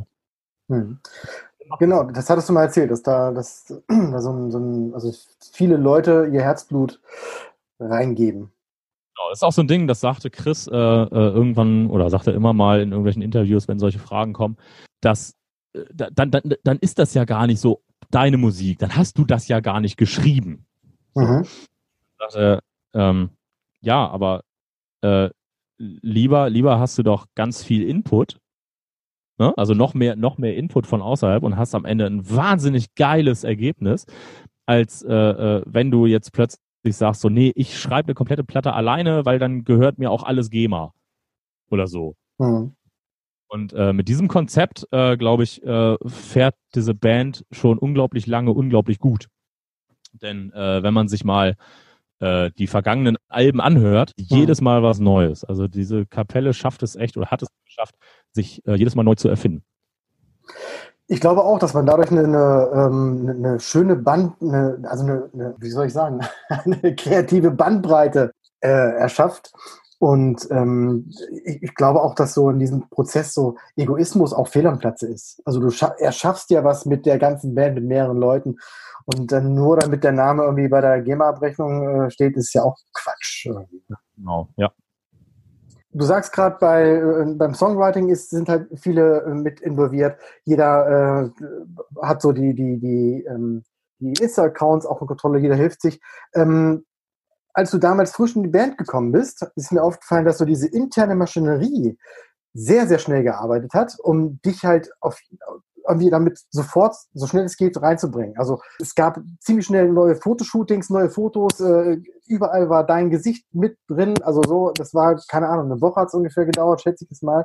Und man hatte das Gefühl, du bist da schon komplett integriert. Wie ist sowas organisiert intern? Also bei uns ist der, der, der kreative Superkopf ist Chris auf jeden Fall. Von dem kommt immer, also ich, ich weiß, ich, ich möchte eigentlich gerne mal in seinen Kopf gucken, mal so einen Tag, aber eigentlich auch nicht, weil dann wäre ich depressiv. Weil ich, ich, weiß gar nicht, wo der das alles hernimmt. Ne? Dieser Kerl sprudelt nur so vor, vor Ideen und Kreativität und der kann ja auch alles, der spielt ja alle möglichen Instrumente. Ähm, und dann, dann, dann 100 Millionen Songs und ja auch für andere Künstler und so. Hat ja jetzt die letzten zwei Joachim Witt-Platten gemacht und dann, dann macht er hier mit, mit Swiss und die anderen und die neue Ferris-Platte und so. Und äh, in, in alle Richtungen geht das irgendwie. Äh, also Chris ist äh, kreativ auf jeden Fall ganz, ganz vorne mit dabei. Ansonsten haben wir, äh, haben wir bestimmte äh, Aufgaben halt aufgeteilt. Ja, also unser Basser der äh, war schon immer und ist das jetzt auch äh, weiterhin, äh, weil wir gerade, wir sind halt umfirmiert. Also wir sind jetzt, äh, der Gitarrist und ich, wir waren bis äh, Ende letzten Jahres quasi nur, nur eingekauft, äh, haben also unsere Rechnungen pro Show geschrieben sozusagen und äh, sind jetzt seit seit ersten ersten sind wir alle eine Firma. Ja, unser Bassist ist äh, nach wie vor so der der Finanzminister und so, macht die ganzen Bankgeschichten und alles. Ach, alles andere teilen wir uns halt irgendwie so auf. Aber äh, so, gibt es so eine Art Management, die euch da so ein bisschen steuern oder macht ihr wirklich alles selber? Machen maßgeblich alles selber. Das finde ich wirklich spannend, weil dass das kleinere Bands machen, ist klar. Die haben auch nicht auf das Budget, das irgendwie nach draußen zu geben. Aber bei größeren sitzt ja meistens irgendwer dahinter, der so den Überblick hat über das, was die Band selber nicht sieht, weil sie halt mittendrin ist. Ja, nö, äh, wir haben äh, wir haben ja eine Plattenfirma, ähm, mit der wir natürlich super eng zusammenarbeiten und wir haben, äh, wir sind ja bei Extra Tours, äh, arbeiten da mit mit Ludwig äh, ganz ganz äh, eng zusammen und da sind auch immer wieder äh, kommen da halt auch Ideen von denen mal mit rein oder so, aber nee, maßgeblich äh, machen wir das alles selber. Das heißt, auch solche, ja, du sagst ja selber, von Chris kommt das, ne? Ich, ich erinnere mich da an die Village People Parodie, zum Beispiel. Ja. Das ist ja auch so ein geiler Marketing-Ding irgendwie. Ne? Und eure, eure Mini-Videos, die du vorhin erwähnt hast, zu jedem Konzert und über dieser Tour-Alltag, diese Selfie Edition. Also das sind ja auch wirklich, ähm, das ist ja echte Promo-Arbeit und Fanarbeit auch. Ähm, diese, gerade diese TV of the Lost Geschichte, die hat sich natürlich entwickelt. Ne? Also auch mit, mit, mit dem Wachsen der Band ist diese TV of the Lost äh, äh, Nummer, dieses Tour-Tagebuch immer größer geworden und professioneller. Und was am Ende, äh, was am Anfang halt noch irgendwie mit Handyvideos gefilmt wurde oder dann, äh, dann wurde mal, dann hat die Band irgendwann eine Kamera gekauft, einen Camcorder und dann war jeder mal irgendwie Kamerakind oder so. Das wurde dann irgendwann äh, ja abgegeben sozusagen und wir haben immer einen Filmer mit auf Tour. Also es ist in der Crew einfach nur ein Mensch äh, immer mit unter uns, äh, um uns rum, der den ganzen Tag nur filmt mhm. und das dann schneidet. Ich habe gedacht, da wäre ein größeres Team dahinter die euch da so ein bisschen äh, steuern und unterstützen, dass ihr so einen Social Media Manager habt, der sagt, pass auf, mach mal dieses und jenes, weil das ist gerade, keine Ahnung, irgendwo im Trend und so weiter, das kommt gut. Wie zum Beispiel auch dieser Meme War mit Unzucht. Hat sich so entwickelt, ich weiß gar nicht mehr wie, aber es kam so. ist ja auch schön, schade, dass er vorbei ist, also scheint zumindest vorbei zu sein. An der Stelle auch nochmal Grüße an Daniel Schulz. Den will ich auch hier im Interview haben und mal sehen, aber komm. Ich muss jetzt über Daniel schimpfen, weil das ist ja ein Meme-War. Wir mögen uns ja nicht. Ach so, ja, ja, natürlich. Ja, ja, ja. Aber du warst gerade, hier war gerade der Tondeck, von daher ist, ne, passt das schon. So, wir kommen tatsächlich schon dem Ende entgegen. Schade, ist noch gar nicht 13 Uhr. Nee, aber auf, auf über eine Stunde quatschen wir schon. Ne? Was habe ich hier denn noch? Genau. Was ich nämlich auch, das passt auch sehr gut genau zu diesem Thema. Thema Corona, Corinna und so weiter, das geht ja wirklich allen auf den Sack, ne?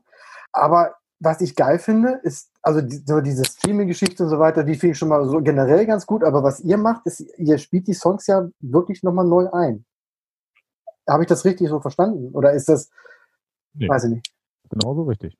Äh, wir nehmen die Sachen so auf, äh, unter den Umständen, äh, die uns gegeben sind. Und das finde ich richtig, ja, das finde ich richtig geil, weil da steckt auch wirklich Mühe hinter und auch, ähm, das heißt, den, den Fans wird was echt was Neues geboten. Zwar die alten Songs, das ist vielleicht so eine Art Best-of und so, aber irgendwie in der, in der Version, die notgedrungen ist, aber wirklich spannend. Ja, genau. Nee, auch, auch so, so Geschichten wie äh, wir lassen äh, äh, da, also live kommen ja natürlich bei uns auch ein paar Sachen aus dem, aus dem Rechner, ne, so ein paar Backing-Tracks und so. Das lassen wir alles weg bei den Lockdown-Geschichten. Sondern wir machen alles tatsächlich, wird alles echt nochmal gespielt sozusagen. Und äh, was halt nicht funktioniert, wird irgendwie versucht zu imitieren. Wir, wir spielen die Sachen tatsächlich alle so ein, wie, wie wir die Möglichkeiten haben. Ähm, teilweise sind die Möglichkeiten, die wir haben, äh, allerdings, also wir könnten noch mehr machen, als wir tun.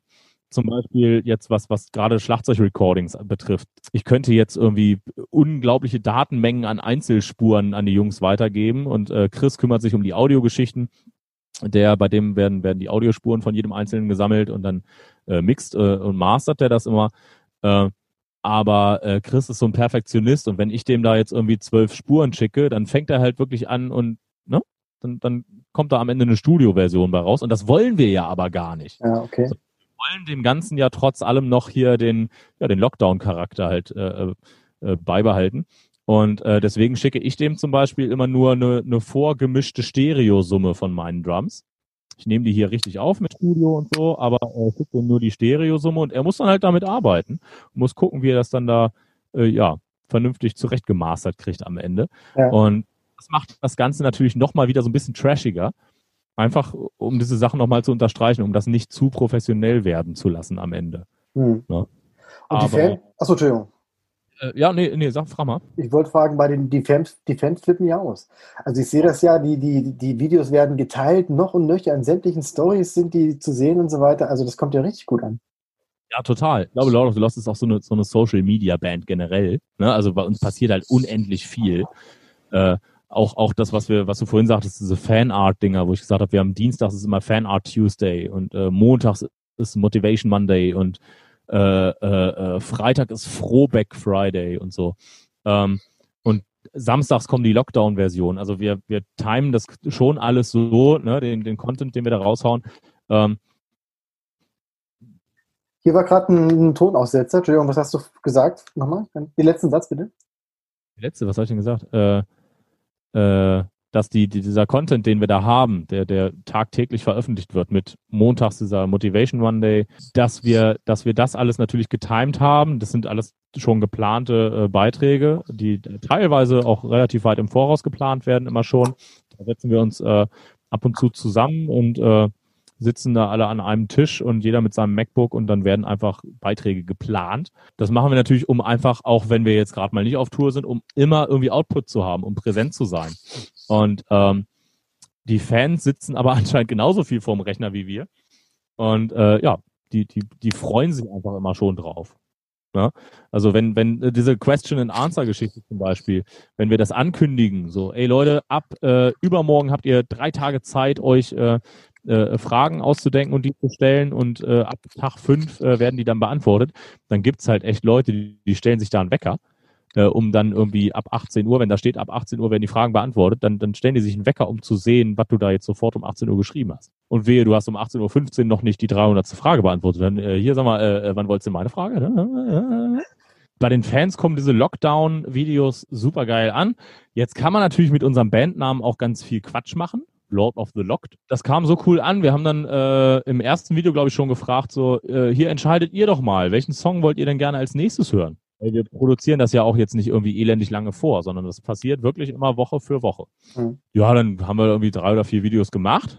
Und dann sind wir, ich weiß nicht wer von uns, auf die Idee gekommen. Wir haben ja auch viele, viele Künstler unter den Fans, also oder, oder sehr, sehr begabte Fans und äh, also musikalisch begabt. Und die spielen teilweise coole Instrumente und auch richtig gut.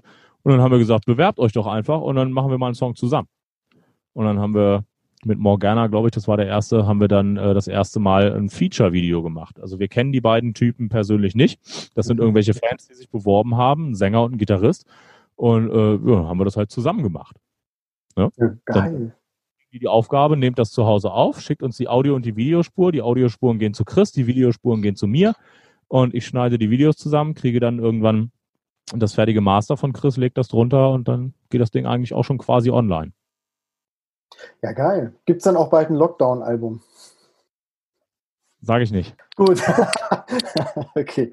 Nee, aber das ist ja, das ist ja irgendwie genau diese, diese Art der, der, ähm, der Fanarbeit, nenne ich das jetzt mal, ähm, die auch immer wieder empfehle, irgendwie diese so, so authentisch sein und nah am Fan. Also durch diese Social Media Geschichten hast du einfach die Chance dazu.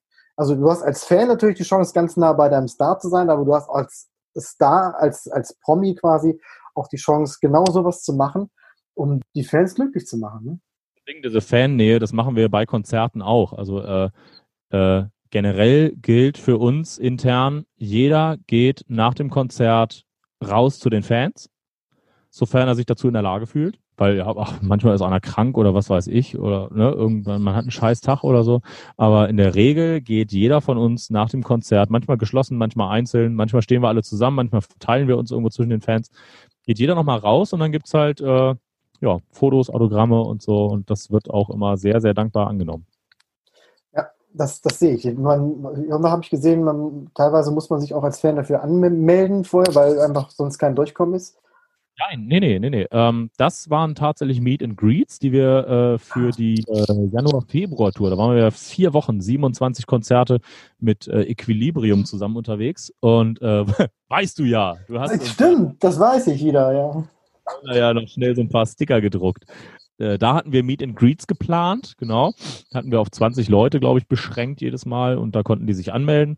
Und dann äh, haben wir in allen Städten dann halt einfach einen Nachmittag immer so, ich weiß gar nicht, was das war, halbe, dreiviertel Stunde, Stunde oder irgendwie sowas, mit den Fans, mit denen die da angemeldet hatten, gesessen.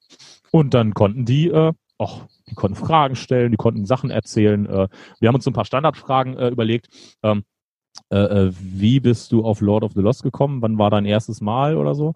Und, ach genau, so die weiteste Anreise. Ne? Wer, wer kommt von wo? Teilweise auch sehr weit reisen für uns. Das ist ja schon krass. Genau, das war so ein, so ein Meet and Greet, sprich, äh, da haben wir uns dann halt auch wirklich viel Zeit für die Fans genommen.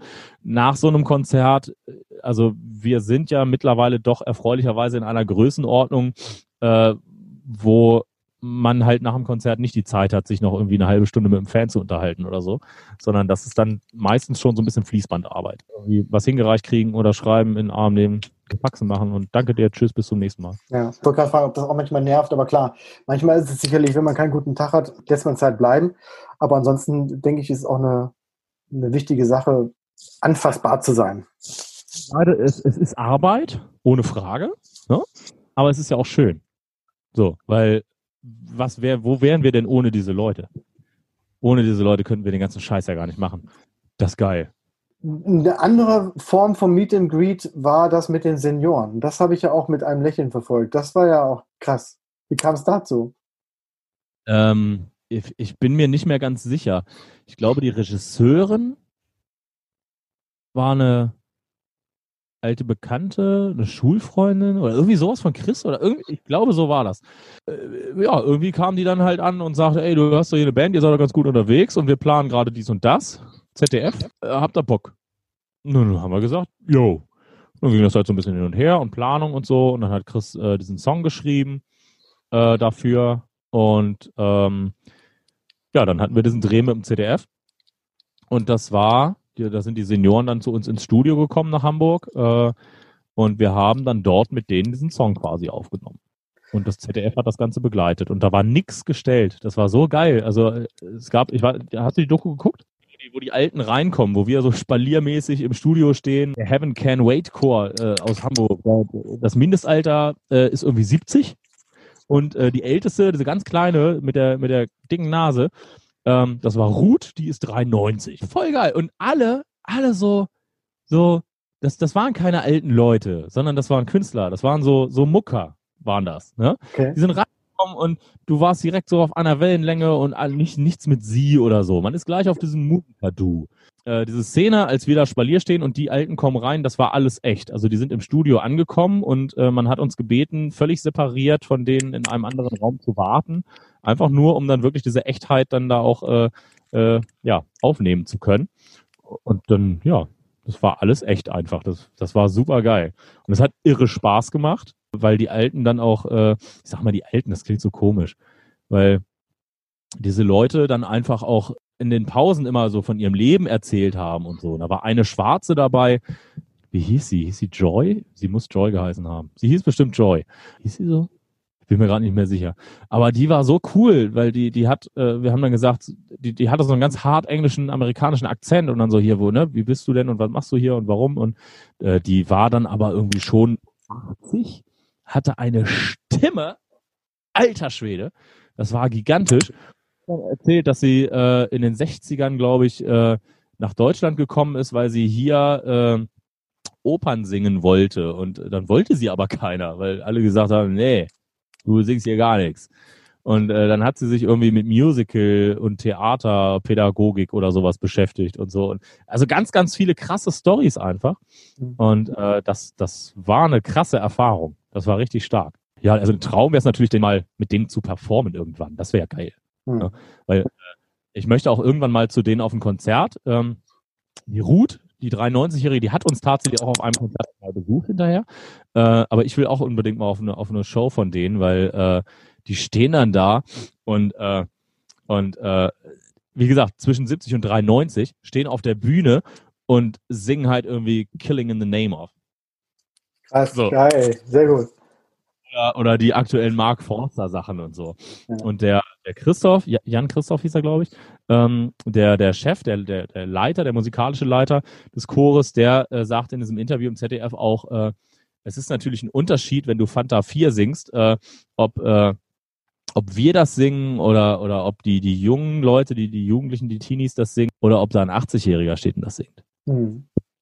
Das hat gleich eine ganz andere Bedeutung so. Ne? Ähm, was auch sehr gut war, und jetzt den, wir sind ja wie gesagt fast beim Ende, äh, fünf Fragen habe ich hier glaube ich noch. Ähm, ich muss natürlich unbedingt über das neue Video sprechen. A One Tone Heart. Ja. Krass. Geil. Wirklich. Es, ähm, also es fing ja an, also ich habe ja, äh, ich hab, ihr habt glaube ich zuerst nur diese Bilder veröffentlicht, ohne was dazu zu sagen, großartig. Ne? Und ich habe mich natürlich sofort wieder an die Village People Nummer da äh, zurückerinnert gefühlt und dachte mir, okay, was, was kommt jetzt? Und dann dieses Video. Es ist so, es ist so gut gemacht. Es fängt so harmlos an und hinterher ist äh, totale Katastrophe. Ähm, wie wie kam es dazu? Ähm, äh, Chris kam damit irgendwann um die Ecke. Er hat gesagt so, oh, das wäre so geil, wenn wir das machen. Dann haben wir gesagt, ja, geile Idee. Jetzt müssen wir halt nur gucken, wo wir den Kreppel herkriegen. So, brauchst ja Instrumente. Und dann haben wir äh, ja, einen Aufruf gemacht, auch Facebook, äh, falls noch jemand irgendwie eine kaputte Geige rumfliegen hat oder so, äh, können wir gebrauchen.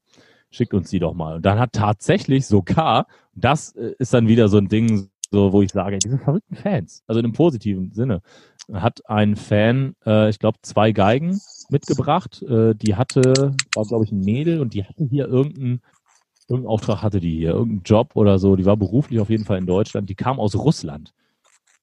Und die hat dann, noch, die hat noch zwei alte Geigen rumfliegen gehabt, die sie nicht brauchte oder kaputt waren oder so. Und dann hat sie halt mitgebracht und uns gespendet. Gab es dann noch eine Übergabe irgendwo in Hamburg und dann, ja. Und andere Instrumente haben wir von unseren äh, Klassik-Mädels gekriegt, die ja im Lord of the Lost Ensemble äh, mitspielen. Äh, alte Sachen, kaputte Sachen und so. Äh, ja, und dann haben wir die halt zerlegt, ne?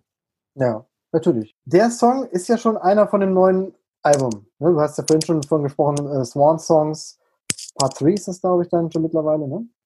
Äh, äh, Swan Songs 3 ist fix und fertig. Die kann man jetzt äh, vorbestellen seit, ich weiß nicht, ein paar Tagen, letzte Woche oder so, vorletzte Woche.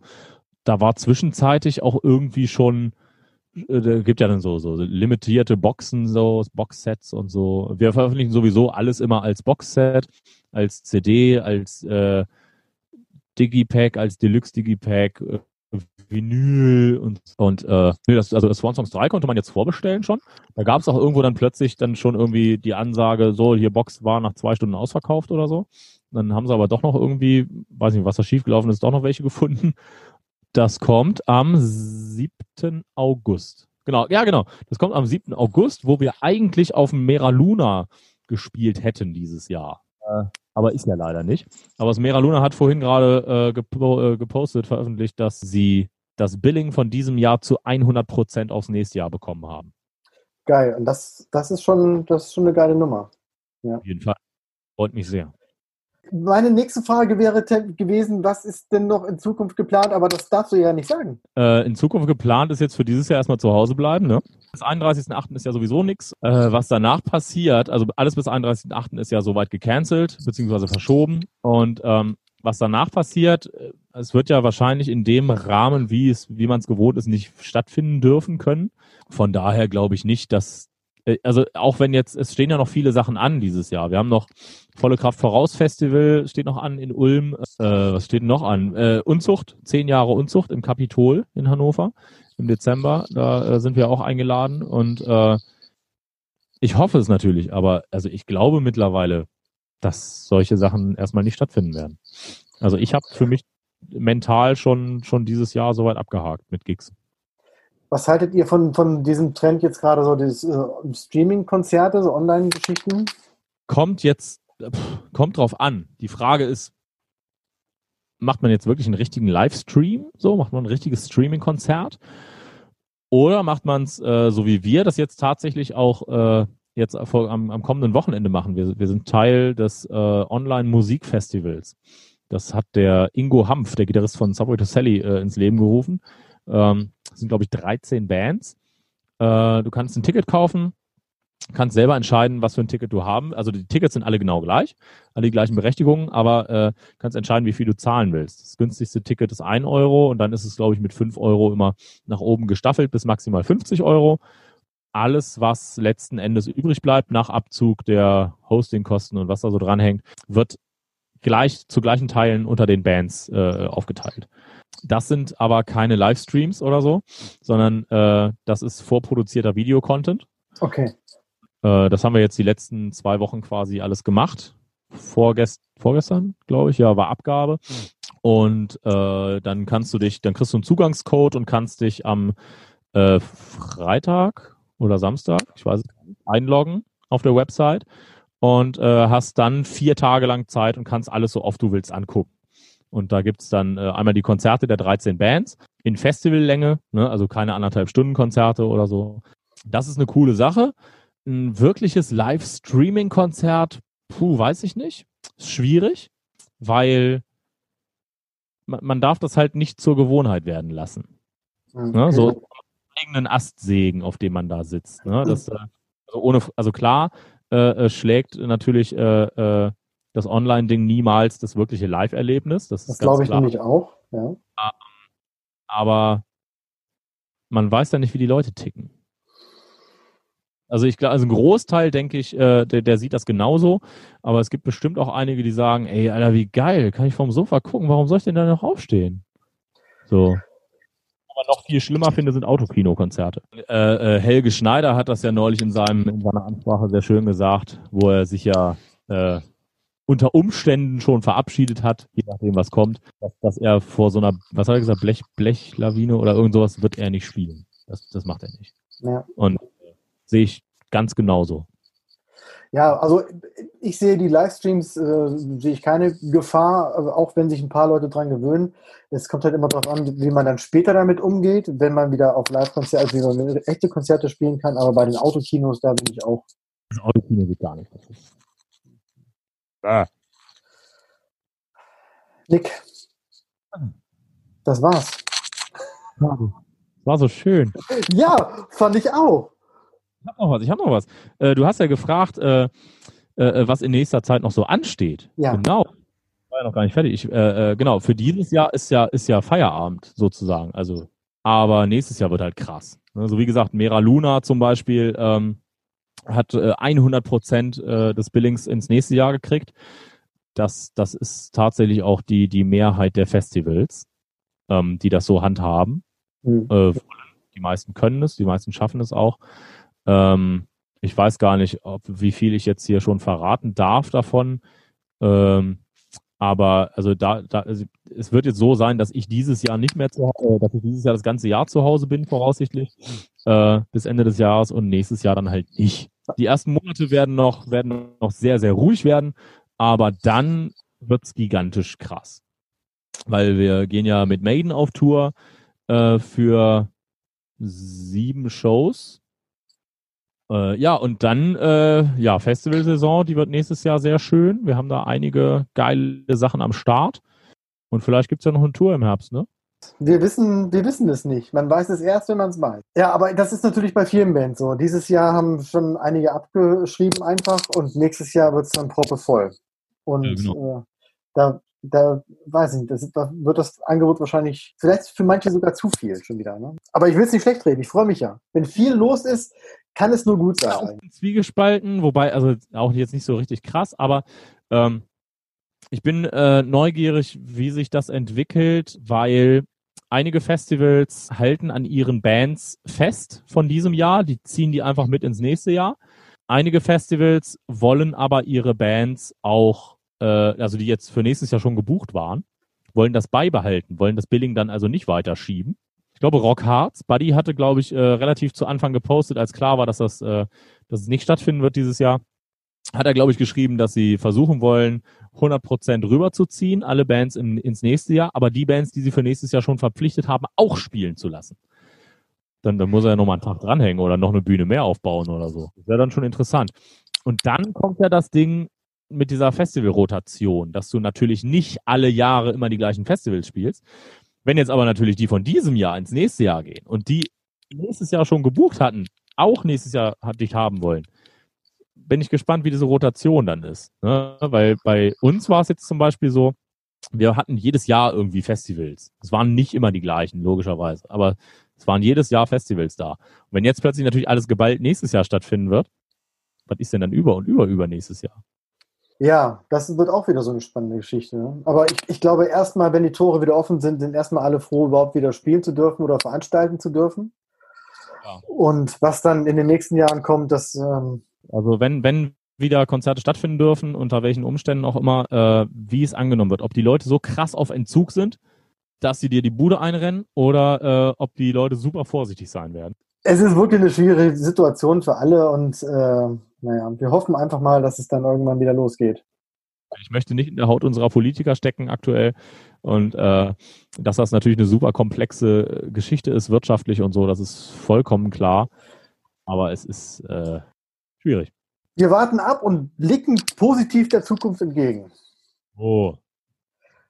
So, jetzt haben wir es aber wirklich. Also ich habe keine Fragen mehr. Wenn du mich noch was fragen wolltest, bitte. Bin gespannt, ob das jemand hören möchte. Ich auch. Ja. Nick, vielen, vielen Dank für dieses wunderbare Gespräch.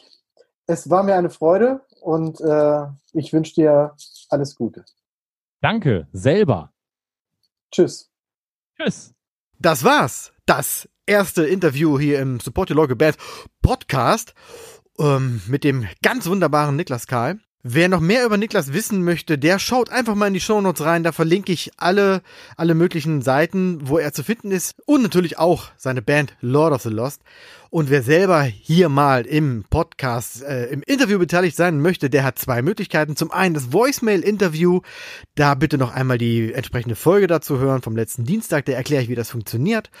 Oder wer lieber ein echtes, in Anführungszeichen, Interview führen möchte, der schreibt einfach an podcast.syb.de, muss allerdings mit einer enormen Wartezeit rechnen, weil ich schon ganz, ganz viele Leute in der Warteschleife habe, ganz viele eigene Wünsche habe für Gäste und Interviewpartner und deshalb kann es also dauern. Von daher würde ich erstmal empfehlen, probiert mal diese Voicemail-Interview-Sache aus, das kann auch total spannend sein. Wenn ihr sonst Feedback habt, freue ich mich natürlich immer wieder über, über E-Mails an podcast.syb.de oder Kommentare in den sozialen Netzwerken, da wo immer ihr ähm, mich oder den Podcast findet. Schreibt was rein. Meistens antworte ich auch. Und ähm, ja, ich habe immer Bock auf, ein, auf einen regen Austausch. Bis dahin erstmal vielen Dank fürs Zuhören und bis bald. One, two, Weitere Infos findet ihr auf www.sylph.de. Check this out.